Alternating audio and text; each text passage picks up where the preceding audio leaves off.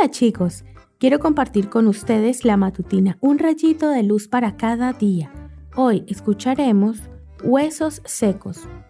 Entonces me dijo, ¿crees tú que estos huesos pueden volver a tener vida? Yo le respondí, Señor, solo tú lo sabes. Ezequiel capítulo 37 versículo 3. El Valle de los Huesos Secos es una visión que Dios le mostró al profeta Ezequiel. ¿Puedes imaginártelo? Un campo lleno de esqueletos. Lo asombroso es que el Señor le preguntó al profeta si podrían volver a tener vida.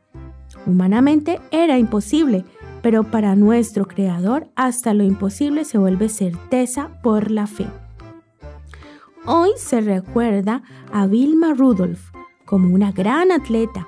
Si buscas en Wikipedia aparece su nombre dentro de las grandes atletas de su época. Pero cuando era apenas una niña, las cosas no fueron fáciles para ella. Vilma nació prematuramente en el seno de una familia afroamericana muy pobre y fue la número 20 de 21 hermanos.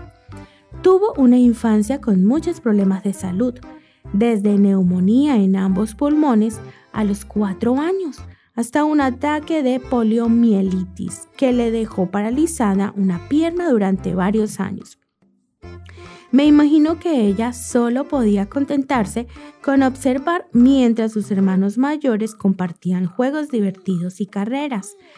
Tantos eran sus deseos de moverse, correr y jugar que un día se quitó los aparatos ortopédicos y con mucha perseverancia logró superar estas contrariedades hasta convertirse en una gran deportista.